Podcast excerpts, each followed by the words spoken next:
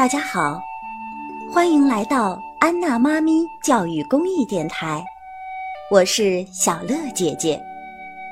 咱们今天讲的故事叫《重阳节的故事》。本故事选自《中国老故事系列之民俗故事》，亲近母语研究院编著，广西师范大学出版社出版。遥知兄弟登高处，遍插茱萸少一人。知道这首诗写了什么节日的事情吗？诗中写的就是农历九月初九重阳节的事情。每到重阳节这一天，人们都会全家出动。登高赏菊，插茱萸，很是热闹。那么，重阳节是怎么来的呢？民间流传着这样的故事：很久很久以前，汝南县有一个叫桓景的农夫，他和妻子守着几亩田。养活孩子和父母，日子过得倒也安生。可是，天有不测风云，汝河两岸突然害起了瘟疫，夺走了很多人的性命，尸首遍地，也没人掩埋。桓景的父母也没有逃过这一难。看着村子里的乡亲们，病的病，亡的亡，桓景非常痛心，决心要找出原因，拯救大伙儿。一天，桓景在一棵大树下休息，突然看见老父亲拄着拐杖，一摇一摆的向他走来。桓景喜出望外，一把抓住父亲的手，说：“父亲，父亲，您还活着呀！”父亲抓住他的手说：“儿啊，你还记得小时候我教过你的歌谣吗？战胜瘟疫，救治乡亲们。”就全靠你了。说完，老父亲突然不见了。桓景急得大喊：“父亲，父亲！”他一着急就醒了。原来是一场梦啊！桓景仔细的回想父亲跟他说的话。小时候的歌谣啊，想起来了。他不禁小声的哼唱起来：“汝河里有瘟神，爬上岸人遭殃。东南山废长房，除瘟疫他帮忙。”环境一下子明白了。原来这瘟疫都是汝河里的瘟魔带来的，要想救大伙儿，就要到东南山找费长房神仙帮忙。想到这里，桓景立刻动身到东南山寻找神仙。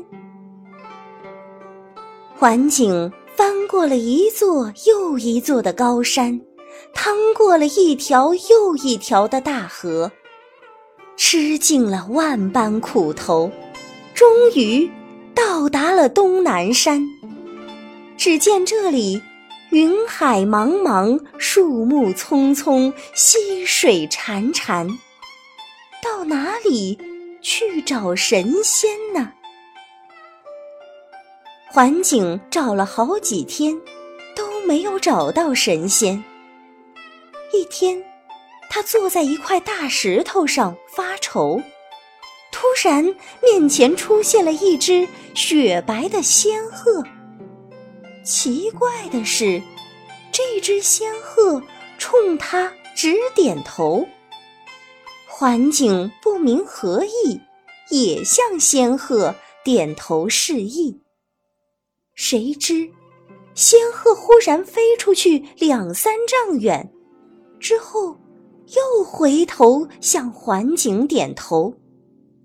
环景走近它，它又飞走了。环景明白了仙鹤的意思，便跟着仙鹤向前走。就这样，爬过几个山坡，转过几个弯。仙鹤终于停了下来，环景喘了一口气，抬头看去，只见不远处的山坡上坐落着一座古庙，庙门口的横匾上写着“废长房仙居”几个大字。环景惊喜万分，快步来到门前，但是。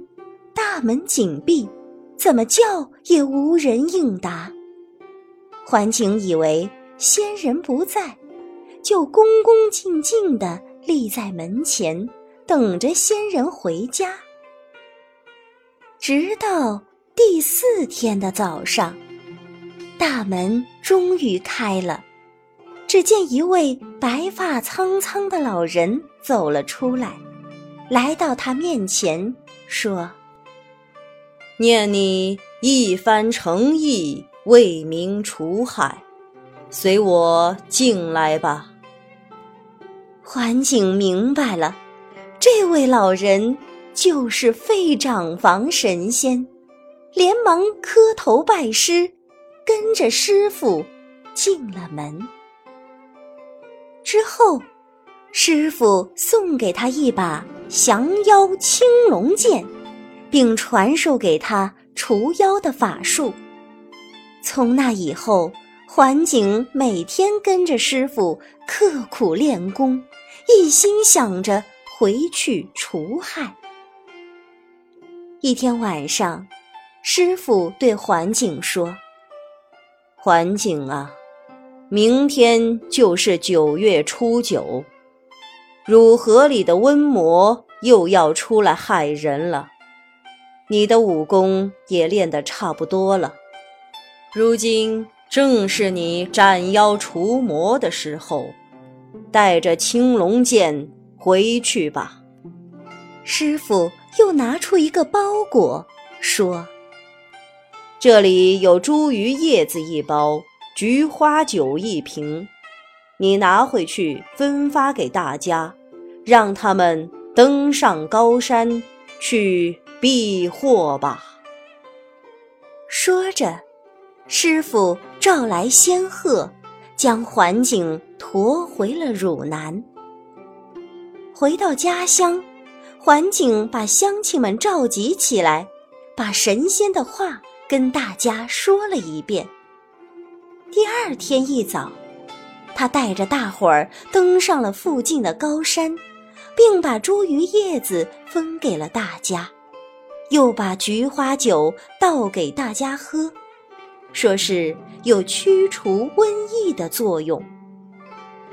环景把大家都安排妥当之后，就提着青龙剑回到村中，等着瘟魔的到来。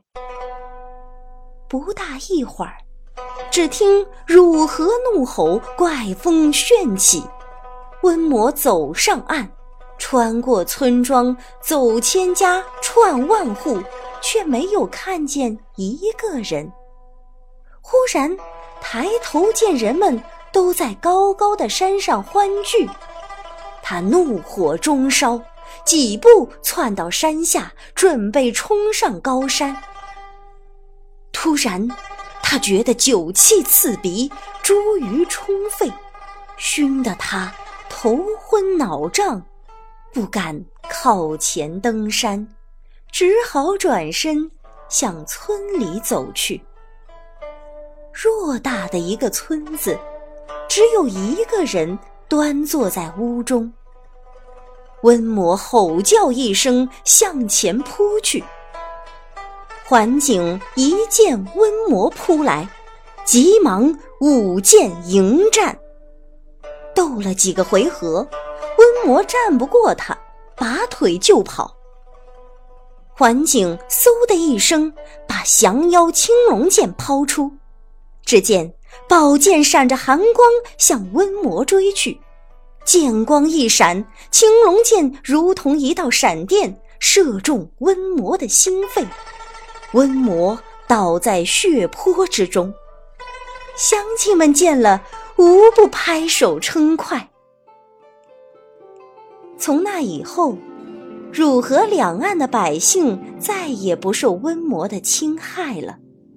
从那时起，人们就将九月初九定为一个。美好的节日，重阳节，在这一天里，人们全家团聚，登高望远，配茱萸，赏菊花，欢度佳节。